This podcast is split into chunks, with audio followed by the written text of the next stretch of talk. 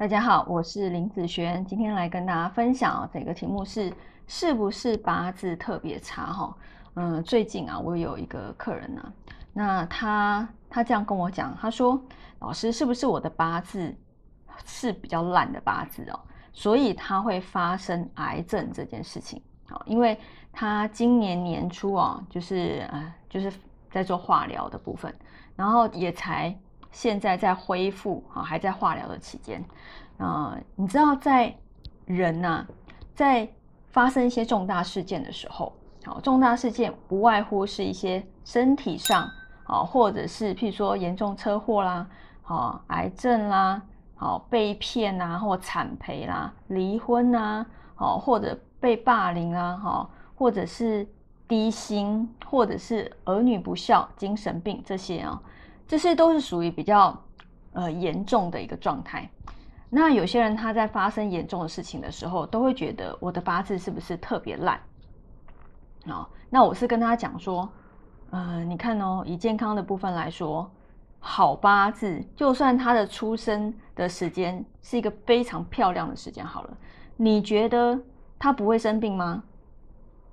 你觉得如果他不保养他自己的身体？好，随便乱搞，你觉得他不会得癌症吗？我告诉你，照样是会的。好，你在哪些部分你没有特别去关心他？譬如说你自己的身体，我们的身体会依照我们的年龄慢慢逐渐的退化。好，这是每一个人都一定会发生的事情。好，对不对？所以呢，如果你这个部分你本来，因为他其实就跟我讲，他其实因为他今年啊还没到四十岁。他觉得癌症这件事情是不会发生在他身上的。他这么年轻啊，身体又没什么病痛，对不对？好，然后虽然他很胖，但是他呃也没有不舒服，然后随便乱吃乱喝，然后根本就没有在顾身体这件事情。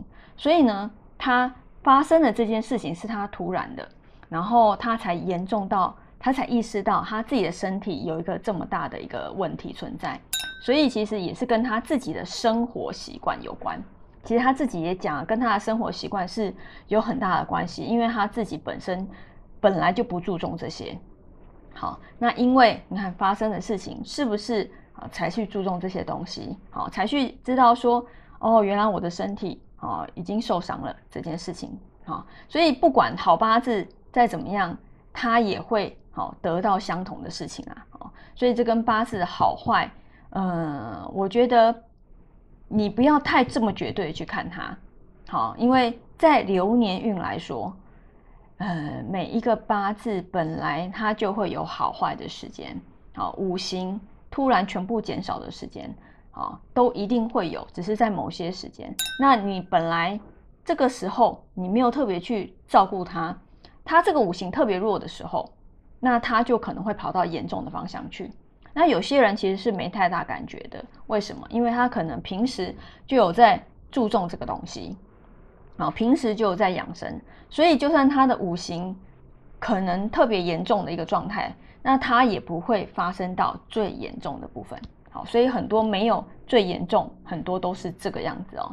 好，那嗯，其实很多事情，不管是八字再好，都一样会遇到好破财啦。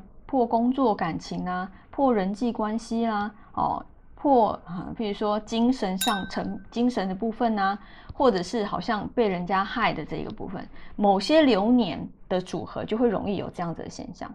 但是为什么有些人没有？他可能在这个时间点，他没有去做相关的连接，那他就没有这样子的现象。譬如说，我现在要今年大破财，但是我今年我就没有去任何的投资理财，那我也没有去。呃，参加其什么投资方案，对不对？啊，我只是把我的钱全部都存住、守住。